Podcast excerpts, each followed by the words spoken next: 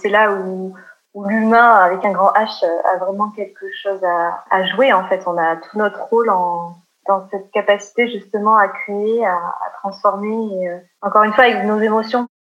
C'est là aussi la force de ce qu'on peut appeler l'upcycling ou en français le surcyclage, où nous on préfère dire la restauration et la revalorisation.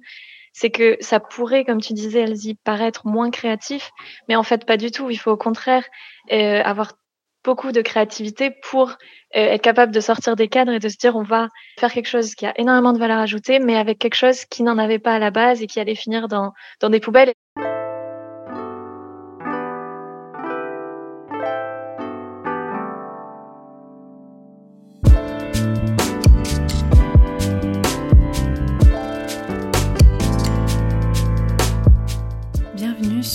Qu'est-ce que la mode? Le podcast qui vous invite dans de multiples discussions autour de cette unique question Qu'est-ce que la mode?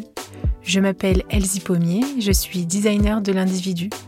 J'accompagne les professionnels à travailler l'habillement comme un support d'expression et de communication. Dans ce podcast, je vous partage mes discussions avec ceux qui façonnent la mode. À la découverte de savoir-faire, de façon d'être, d'histoire et de culture on comprend vite que la mode est loin d'être banale. Alors, retrouvez un épisode chaque lundi sur toutes les plateformes d'écoute. Vous pouvez aussi vous abonner à la chaîne et soutenir la production sur patreon.com slash qu'est-ce que la mode. Habillé, habilleur, bonne écoute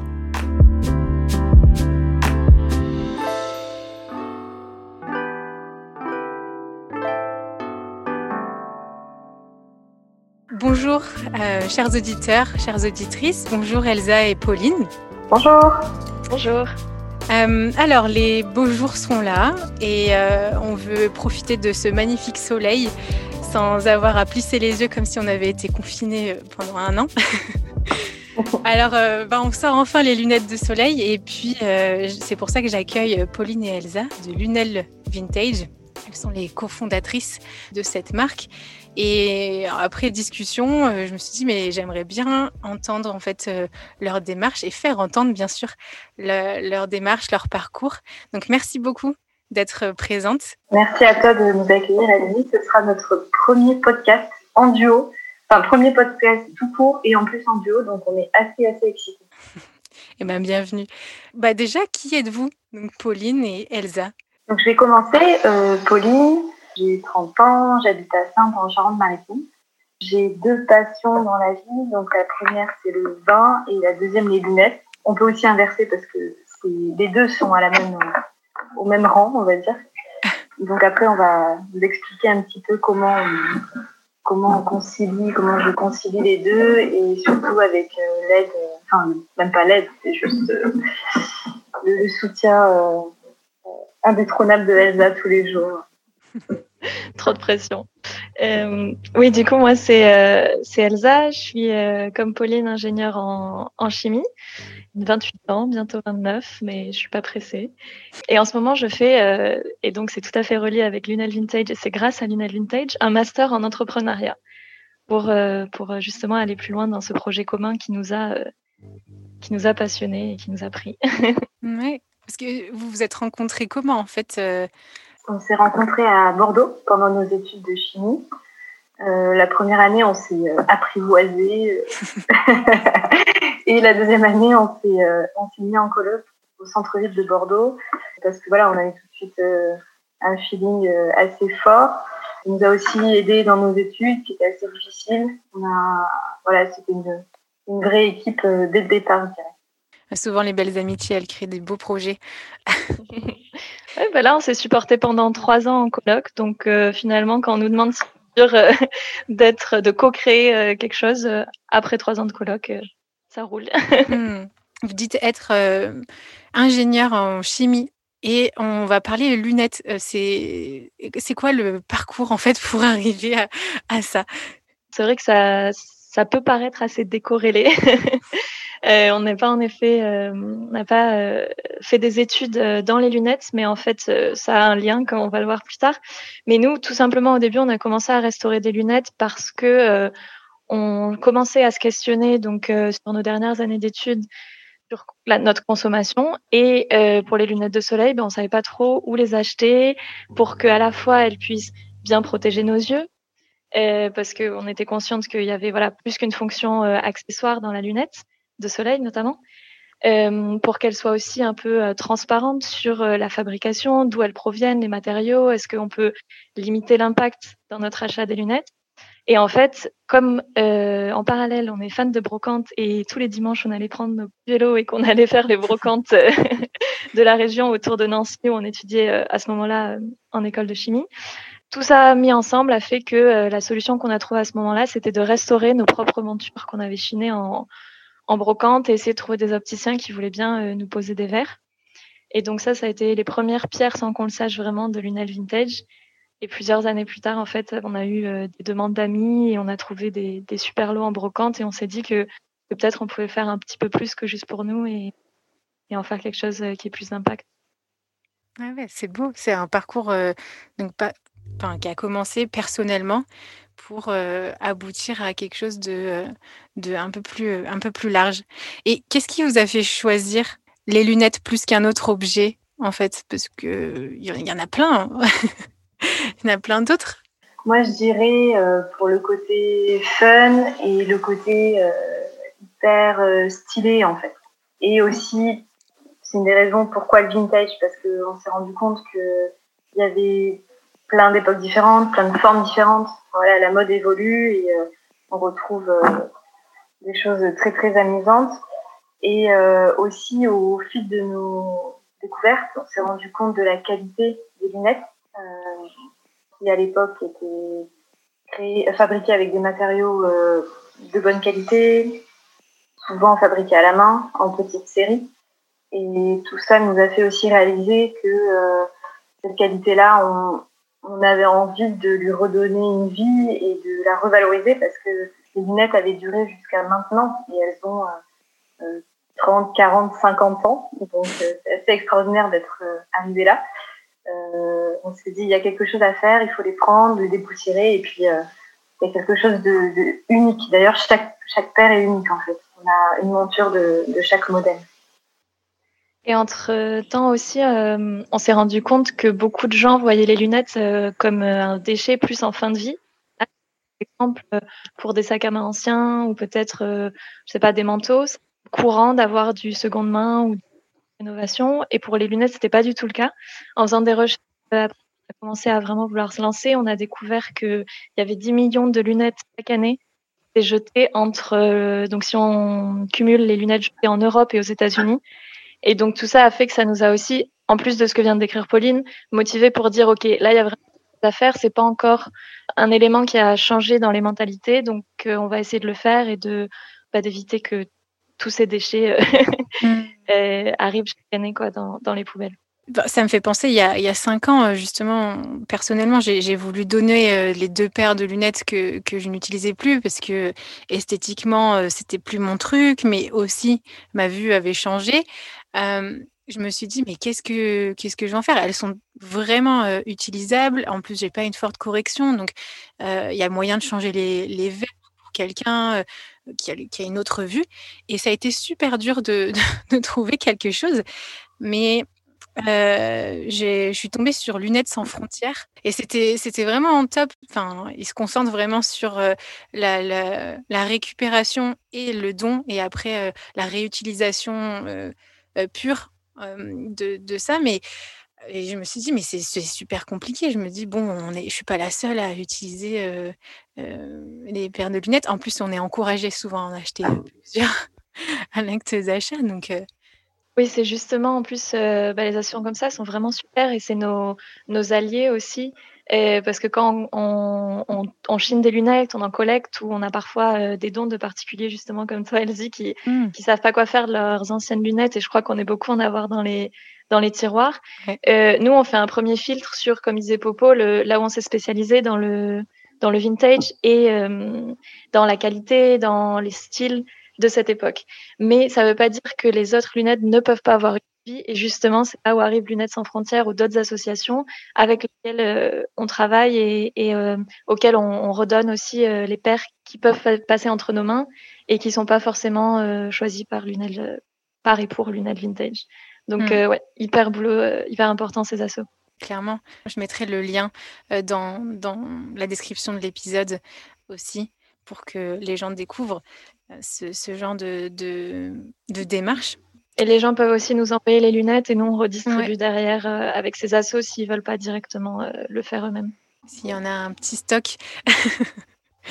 et hum, je, je, reviens aussi sur euh, la notion de, de vintage dont, dont, vous parliez aussi, parce que justement, bah, vous faites un tri, comme tu, tu le disais aussi, Elsa vous gardez pas tout parce que justement Lunel Vintage a, un, a une esthétique, a une ADN, une, un ADN pardon, une identité euh, visuelle et, vous vous avez choisi euh, le mot vintage pour pour décrire. Donc pourquoi? Bah, On voulait, comme tu disais, on, on souhaite euh, vraiment garder cette identité visuelle et construire une, une, marque de mode aussi. En fait, en plus de la partie euh, consommation responsable, récupération. Enfin, les deux sont totalement compatibles d'ailleurs parce qu'on voit, euh, on voit l'essor qu'il y a maintenant avec, euh, et tant mieux avec la, mode éco-responsable. Donc les, les, deux vont, vont, très bien ensemble. Mais on, ce que l'on aime, oui, c'est de créer une, une, marque de mode que l'on puisse reconnaître et se dire, hum, ça c'est sûrement lunettes vintage comme lunettes, ce qu'on aimerait à terme. Euh, vintage parce que c'est un mot que tout le monde connaît. Euh, et il y a l'idée du, enfin pour moi en tout cas, à mon sens, il y a vraiment l'idée du style derrière. Euh, après, je suis pas une professionnelle de la mode, mais vintage, toi tu dois mieux le savoir que nous. Euh, normalement, ça représente, c'est quoi, les 30 dernières années, quelque chose comme ça? Ouais, au, au moins euh, 20 ans en arrière. Euh, ouais. ouais. au moins 20 ans, donc parfois on va même plus loin parce a des montures des années 40, 50, même si c'est pas les plus faciles à trouver. Ça devient assez rare. Euh, mais vintage, c'était pour que tout de suite on comprenne en fait euh, ce qu'il y avait derrière euh, derrière la marque. Et après pour Lunel, je peux laisser Elsa expliquer si ça t'intéresse.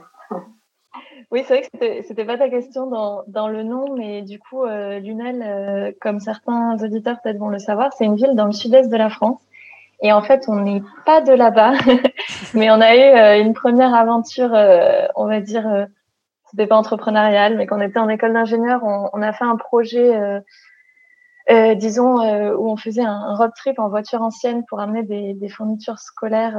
nous, on l'a fait vers l'Espagne. Et on est passé dans plusieurs villes et ce nom-là on s'est noté tous les noms de, de villes euh, et de, de bourgades qu'on a adorées. Ce nom-là euh, a été le gagnant et donc euh, notre 4L avec laquelle on voyageait de l'époque a, l'époque a gagné ce nom. Elle s'appelait Lunel. Et en fait, c'était au moment où on la vendait qu'on a commencé Lunel Vintage. Et du coup, pour nous, c'était un voilà un côté émotionnel de dire voilà c'est le nom que portent les projets qu'on va fonder ensemble, Lunel. Et en tout cas, c'était parfait puisque ça fait aussi penser aux lunettes. Mmh. Donc Lunel, Lunel Vintage. Voilà, pour la petite histoire. Ouais, jolie histoire. Et puis, ça montre aussi que c'est un parcours unique que vous avez, euh, vous avez euh, entrepris, que vous avez, euh, vous avez parcouru justement la France et ça a construit cette marque. Et en même temps, ça, montre, je trouve que ça fait écho avec cette notion de, vintage qui est aussi cette idée de unique. Enfin, c'est, c'est précieux, faut chiner. il y a plus difficilement cette idée justement de série. Parfois, on peut en tomber sur deux, trois, mais c'est très, très, très rare, hein, d'autant plus les lunettes, je pense. Donc, je me rappelle quand on, avait discuté pour préparer cet épisode, tu me, tu me parlais, Elsa, de, de standardisation esthétique. Et aujourd'hui, c'est vrai que Enfin, on veut trouver, enfin personnellement, hein, de nouveau, je fais écho avec euh, mon parcours, mais euh, j'ai cherché des lunettes carrées pendant super longtemps, ou plutôt euh, anguleuses, impossible, impossible dans, dans, le neuf, parce que tout était rond, parce que c'était tendance. Et alors que justement dans le vintage, ça permet justement d'avoir une, vraiment une, une, ouverture stylistique en fait. Mmh. c'est ça qui nous passionne parce qu'on va trouver, euh, donc on design pas nous-mêmes euh, les paires, on, on, les chine, mais on va trouver, c'est là toute la beauté, on va trouver des paires de formes totalement différentes. À chaque fois qu'on cherche, on est surprise par des nouvelles formes, des nouvelles couleurs, Les matériaux vont changer aussi beaucoup. On avait discuté ensemble, Elsie, de, de justement aussi l'histoire en fait mm. des lunettes. Donc nous, on essaie de, de, de plus en plus rechercher et se spécialiser pour reconnaître les époques et les tendances. Par exemple, dans les années 70, il y a eu vraiment un essor. Avant, c'était, il y a eu des lunettes assez classiques, il y a eu beaucoup de pilotes, et en fait, l'arrivée euh, de différents polymères dans les années 70 a fait un essor de formes, de couleurs, euh, et donc c'est les époques aussi qui sont hyper inspirantes parce que c'est sorti de du cadre entre guillemets, ouais. les jeux de mots des montures, euh, des montures classiques, et c'est ça aussi qu'on aime voir et qu'on recherche en fait toute cette variété qui va permettre à, n'importe qui de trouver ses lunettes coup de cœur sans que ce soit la mode de cette année ni celle de l'année dernière, mais qui, euh, qui soit atemporelle en fait. Qui rappelle des souvenirs aussi, qui nous rappelle euh, nos grands-parents, qui rappelle euh, un film aussi qu'on a pu beaucoup apprécier. Ça, c'est beau. D'ailleurs, sur les films, on est assez, on fait des petites sessions lunettes movies sur Instagram. Lorsque l'une ou l'autre on regarde un film, maintenant on est complètement absorbé en fait par les looks et les, des personnages et des lunettes. Donc, euh, on, fait, plein de copies d'écran et on s'amuse bien avec ça. Et juste pour l'anecdote, j'ai regardé il n'y a pas longtemps, euh, bah, hier soir, il y a une série qui s'appelle OVNI sur Canal. Et euh, c'est une série franco-belge assez humoristique et qui se passe dans les années 70. Et du coup, je me suis régalée parce qu'en fait, ils ont encore plein de lunettes hyper stylées. Et voilà, c'est pour. c'est vraiment c'est vraiment l'explosion du coup des lunettes dans les années 70. Mais grâce euh, justement aux, matériaux en fait. Donc euh, là, on, va entrer un peu plus en, détail, mais euh, techniquement, ça doit être du coup complexe de, rénover des lunettes puisque, comme vous le disiez, enfin c'est plein de matières différentes. Rien que déjà dans, une paire de lunettes générale, ben il y a la monture qui peut avoir une, deux, trois, quatre euh, matières différentes, plus les verres. Euh, et donc, euh, après, il y a l'incrustation des verres qui est donc différente. Donc, techniquement, comment vous faites pour rénover tout ça?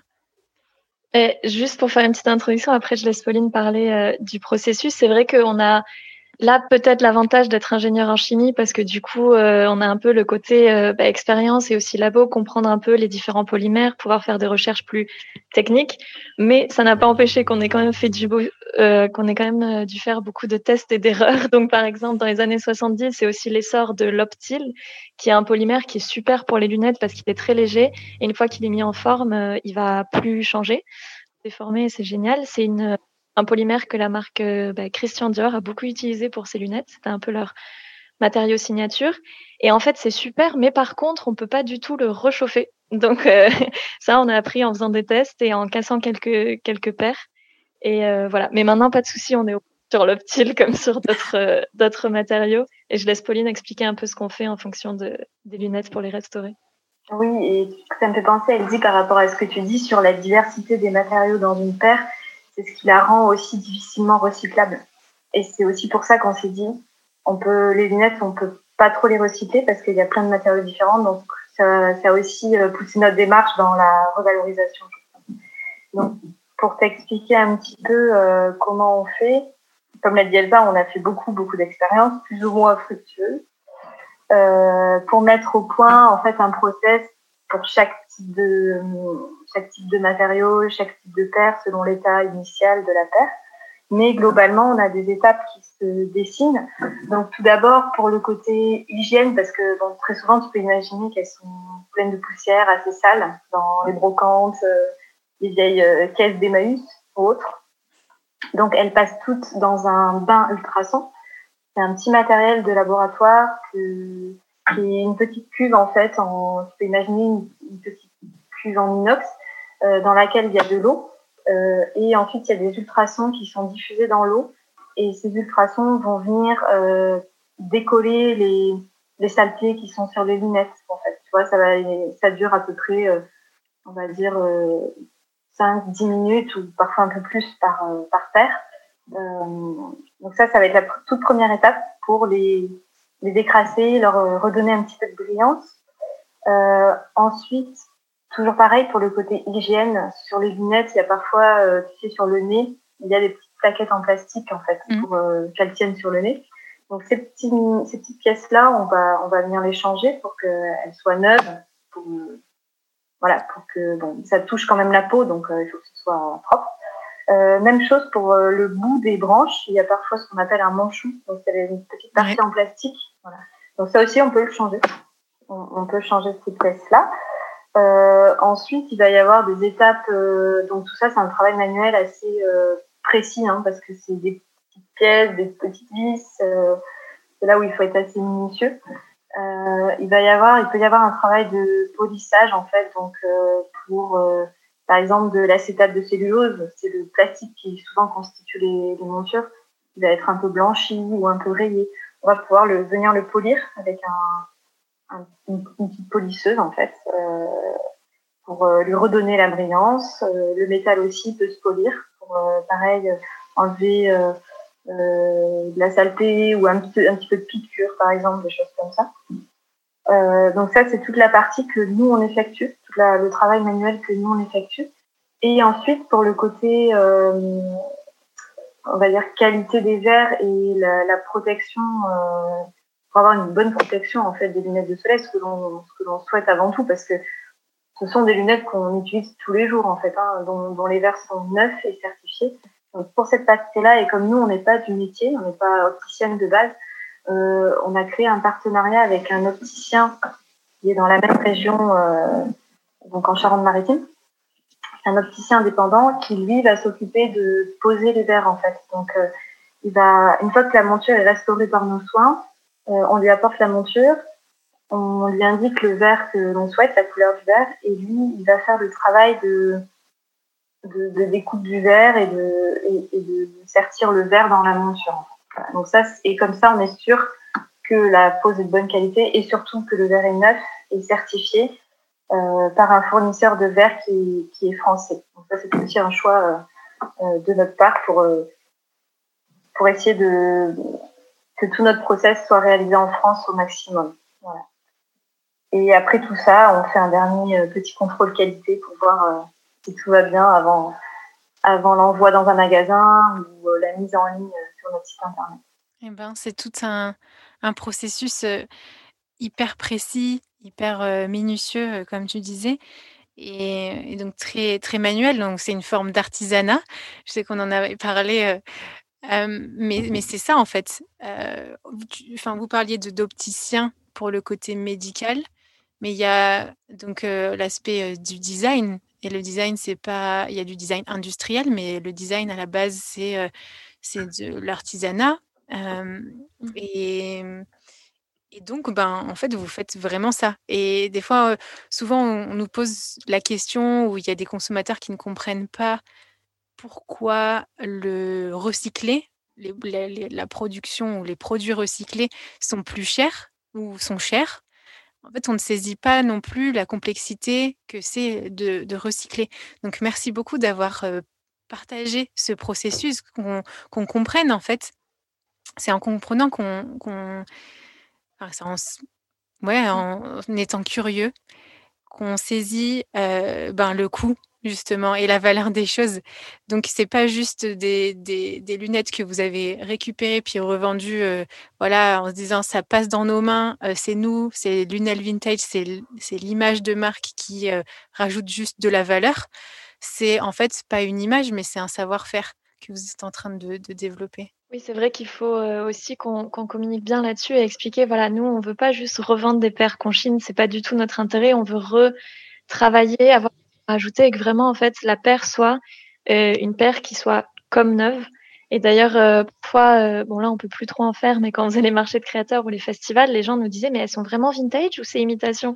Parce que elles sont brillantes, le verre est nickel, il n'y a pas, il a pas une rayure. Il peut y avoir quelques marques du temps. On n'est pas non plus et on veut pas non plus tout effacer parce que ça fait partie de l'histoire de la paire. Mais l'idée, c'est vraiment qu'il oui, qu'il y ait de la valeur ajoutée. En effet, comme a expliqué Pauline, ça prend du temps et, et c'est un processus qui est euh, adapté à chaque paire aussi, quoi. Mmh. Et c'est ça qui, qui rend la paire aussi encore plus belle et unique derrière. Et qu'est-ce qui vous plaît le, le plus dans, dans, ce processus? Ben moi, pour continuer sur ce que je disais, c'est vraiment le côté unique, trouver les pépites, les sélectionner. Et vraiment, il y a zéro routine parce que ben on a fait ça depuis déjà plus de deux ans. et on a encore arrive à trouver des paires avec des formes et des matériaux qu'on n'avait jamais vus avant, quoi. Ouais, et pour, euh, pour continuer sur ce que dit Elsa, euh, la monture est unique et je dirais qu'après, euh, se projeter dans sa valorisation de ce qu'elle va devenir, c'est aussi une étape euh, super intéressante et on la rend encore plus unique parce qu'on choisit vraiment pour chaque monture, on choisit euh, le verre que, qui pour nous euh, nous semble le mieux correspondre, que ce soit en termes de couleur, de dégradé. Euh, voilà, on s'amuse beaucoup aussi avec ça et c'est là, je pense, où on ajoute euh, un petit peu notre design à nous et, notre, notre, notre émotion un petit peu dans, dans chaque lunette. C'est une forme de sur-mesure en fait. Euh, ça vous permet, en tout cas ce processus-là, de, de, faire un sur-mesure et d'être aussi dans la création. Parce que souvent, euh, recyclage ou upcycling, on, c'est pas synonyme de créativité ou création, alors que pas du tout. Enfin, ça, l'est vraiment. C'est pas juste un cycle et, c'est tout et on remet sur sur l'étal. Mais là, vous vous montrez vraiment aussi la démarche, l'œil en fait artistique et la créativité. Est-ce que ça, ce serait pas un peu le, le fondement de votre définition de ce qu'est la mode?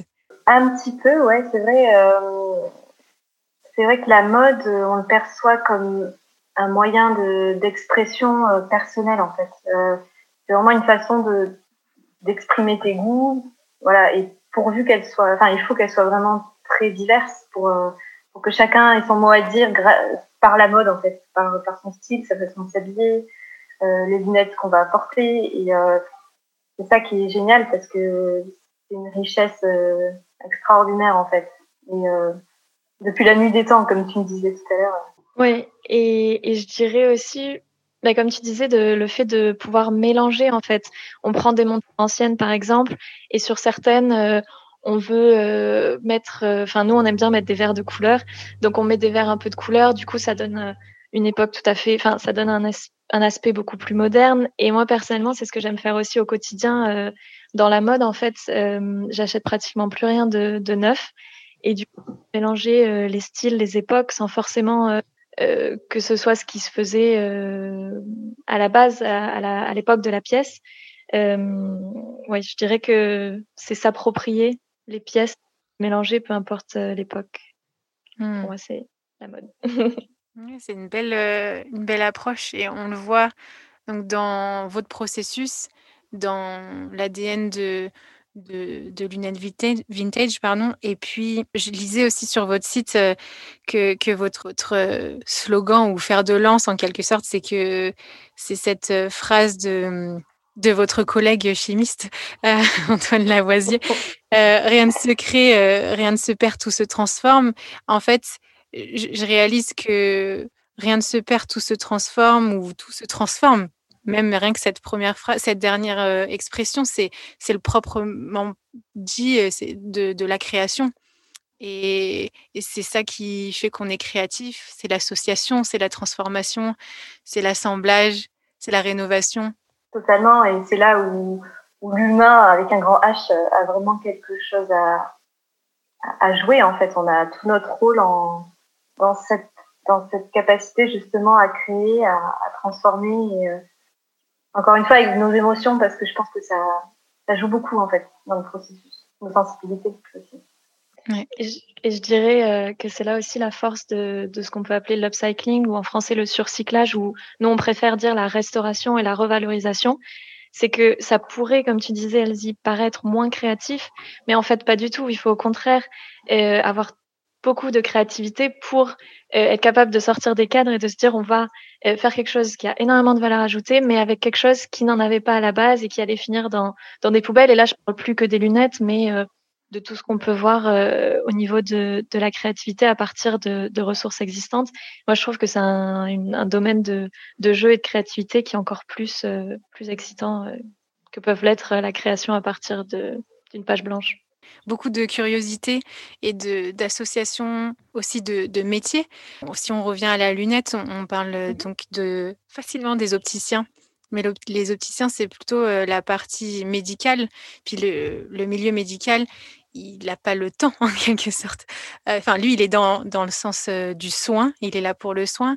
Et il y a le lunetier qui est là pour amener, enfin concilier ce, nouvel objet qui va nous aider face à une problématique de santé, à l'intégrer au quotidien. Et donc, là, vous en parliez vite fait au, début, ce, partenariat ou ce, cette conciliation aussi médicale, design.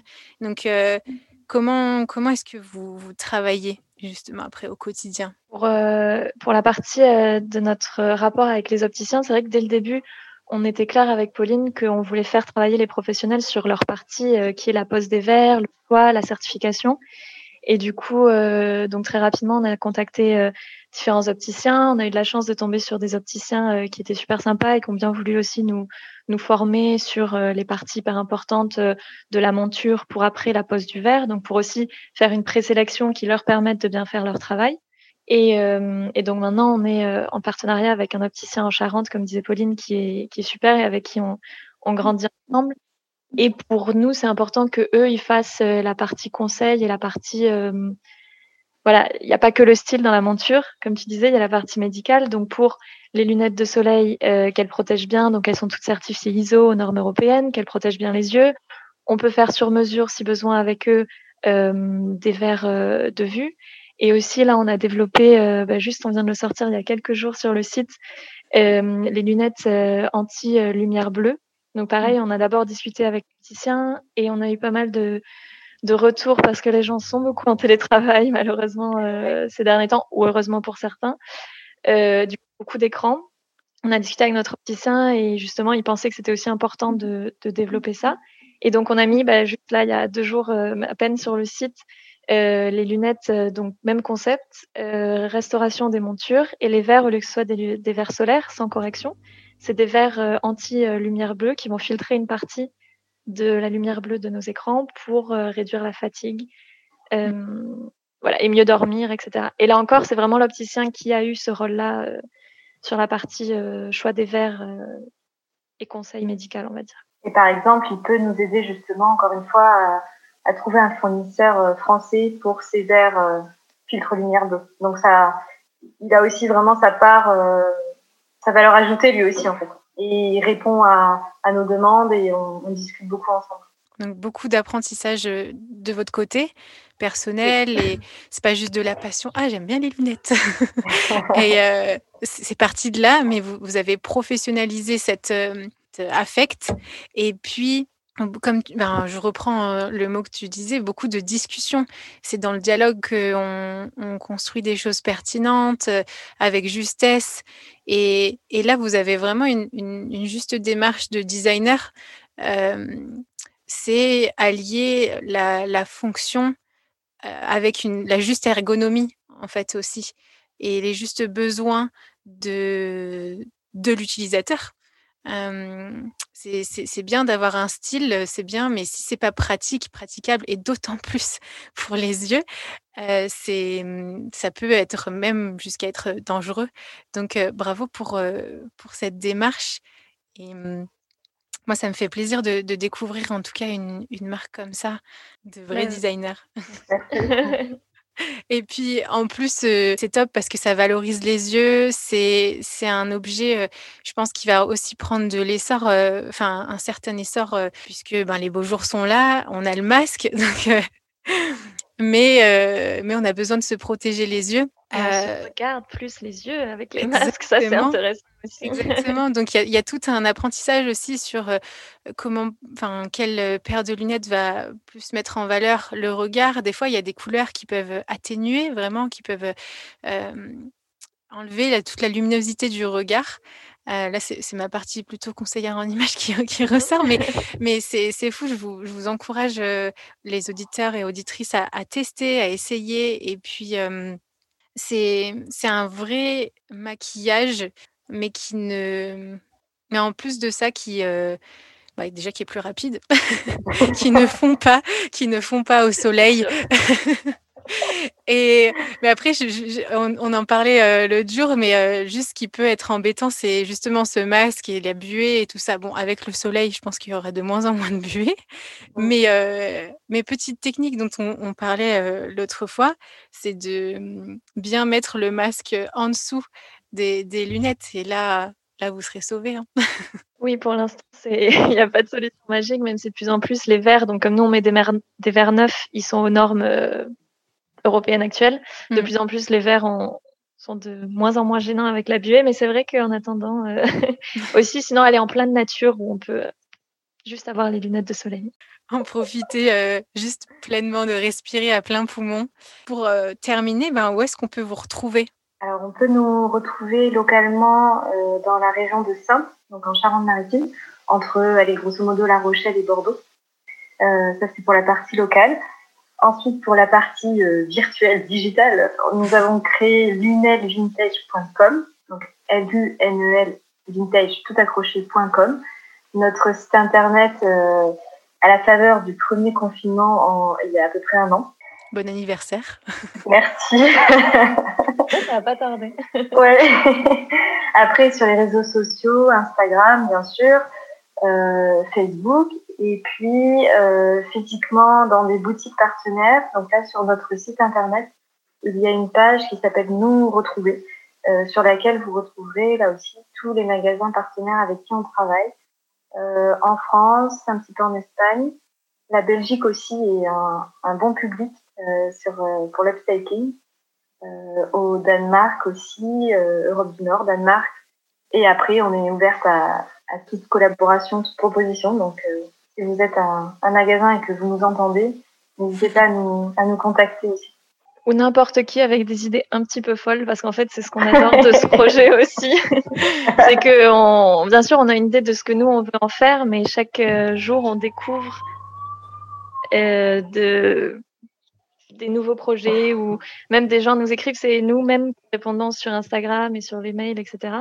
Donc euh, voilà, toutes les idées, les idées folles sont, sont, bonnes à prendre ou les moins folles, juste écrivez-nous. Bah, vous me tiendrez au courant euh, de, des idées que vous aurez. Mais de toute façon, on, garde, on garde contact et puis on, j'ai hâte de voir la suite. En tout cas, bravo pour, euh, pour cette, euh, cette proposition, cette démarche. Et puis, euh, je vous souhaite vraiment une, belle, une belle suite à toutes les deux et à Lunel Vintage, puis à, tout, à tous vos partenaires aussi. Donc, tous ces opticiens qui ont cru en cette idée, c'est vraiment, c'est vraiment top parce que eux aussi sont sortis de leur zone de confort. Euh, c'est pas, c'est pas tous les opticiens qui font ça. Enfin, c'est pas les opticiens, hein, mais c'est pas tout le monde plutôt. dans votre, dans votre cas, c'était les opticiens. Mais donc, euh, merci beaucoup de, de, nous avoir présenté euh, votre parcours, votre définition de la mode et, hum, ce que vous faites. Juste merci à toi pour, euh, pour ce temps de parole, parce que c'est vrai que c'est parfois un peu dur quand on démarre un projet entrepreneurial de, de voilà, trouver où, où s'exprimer, où pouvoir faire passer le message. Et puis merci à tous ceux qui auront écouté jusqu'au bout. oui, pareil, merci beaucoup. Merci à vous. Et donc, euh, les auditeurs et auditrices, on, ne jette plus, on partage justement, euh, on partage nos, nos, anciennes paires de, lunettes et puis euh, on n'est pas obligé d'acheter du neuf. On peut revisiter et aller, aller demander à vos grands-parents leurs lunettes, leurs paires de lunettes. je suis sûre qu'elles dorment dans un tiroir et souvent elles sont très belles. Donc voilà, en plus, ça vous permettra de discuter en famille, de se retrouver. Comme quoi, un objet de mode, c'est vraiment qu'une excuse pour créer des relations et, euh, discuter. Encourageons euh, la redécouverte des styles.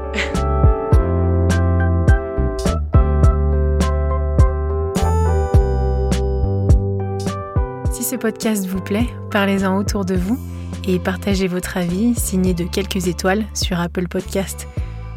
Vous pouvez aussi soutenir Qu'est-ce que la mode sur patreon.com. Et oui, ça se fait pas tout seul, mais avec des contributions à partir de 2 euros, vous faites perdurer ce podcast et à gagner en qualité de production. Je vous remercie en tout cas pour votre écoute, votre soutien, toutes ces discussions sur LinkedIn et Instagram. Toutes ces rencontres sont vraiment édifiantes. Encore merci et habillez habilleur à la semaine prochaine.